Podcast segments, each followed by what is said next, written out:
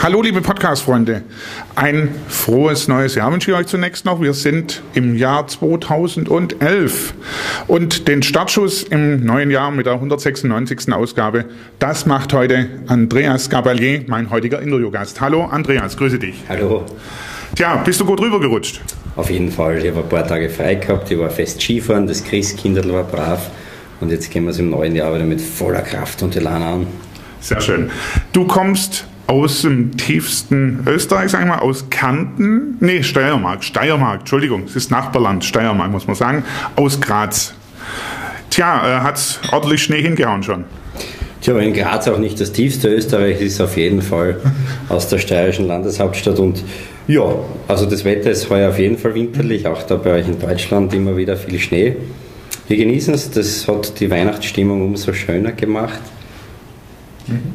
Vor eineinhalb Jahren etwa ging es bei dir los. Da warst du so zum ersten Mal zu sehen, musikalisch im Musikantenstadel. Und von da an in Österreich eigentlich ging die Karriere leider ganz groß nach oben. Was ist alles passiert mittlerweile? Tja, der Auftritt auf jeden Fall da beim Andy Borg hat für große Resonanzen gesorgt. Es mhm. ist kurz darauf das erste Album Da komme ich her veröffentlicht worden. Mittlerweile ist das zweite da seit letzten Sommer, Herzwerk und ja, viele, viele Live-Auftritte, viele Fernsehshows, immer mehr Radio- und Internet-Auftritte. Äh, es läuft ganz toll, es gibt viele, viele treue Fans mittlerweile in Österreich speziell und ja, so schön langsam nach und nach auch da in Deutschland und das freut mich.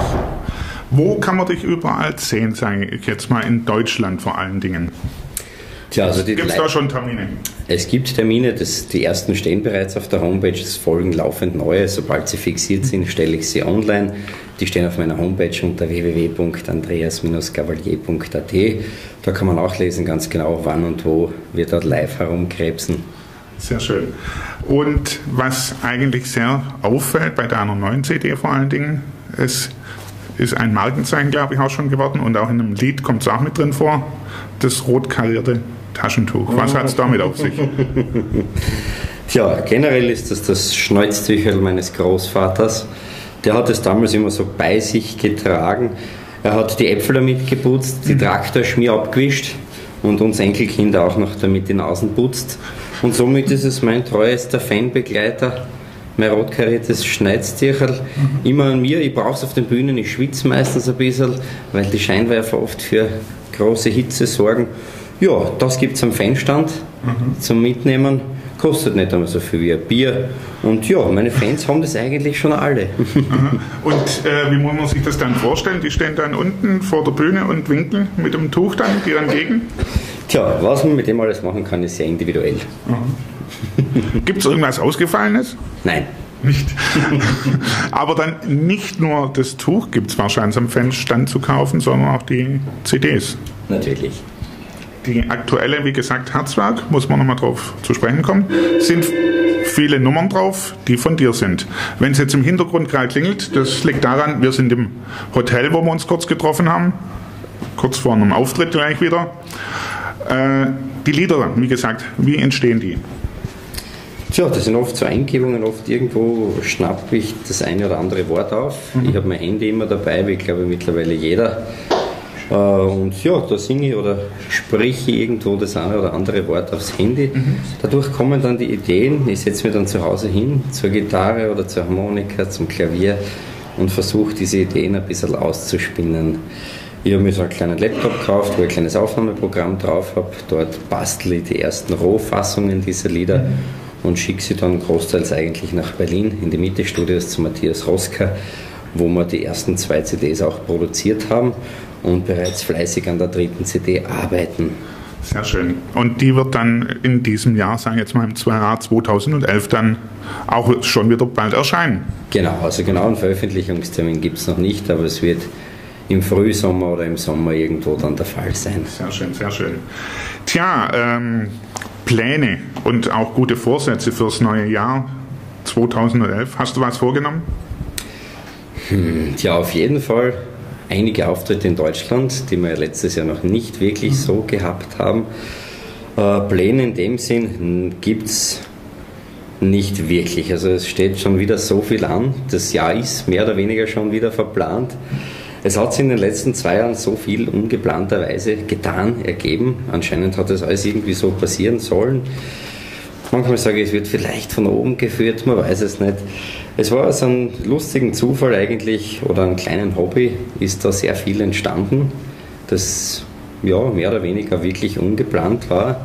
Es ist das ganze große Team dann erst dann auch eigentlich mit aufgesprungen, sage ich, oder ja, so irgendwie kann man das sagen. Es ist ein ganz ein fleißiges Team, das sich da um meine Erfolge bemüht, um viel, viel Hintergrundarbeit, die man selber gar nicht mehr schaffen könnte. Und ja, so hoffe ich natürlich auf ein mindestens gleich so erfolgreiches 2011 wie die vergangenen Jahre.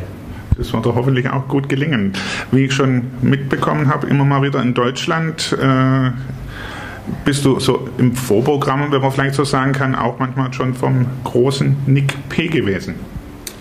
Tja, der Nick ist auf jeden Fall, also wir zwei sind zusammen im Hause der Stahlrekords mhm. beim Klaus Patelmus untergebracht. Äh, der ja, produziert uns und das ist natürlich nahegelegen, dass man da doch auch irgendwo den einen oder anderen Auftritt einmal gemeinsam macht, beziehungsweise für mich da als Neuling jetzt natürlich im Vorprogramm beim Nick spielen darf, kann oder wie auch immer.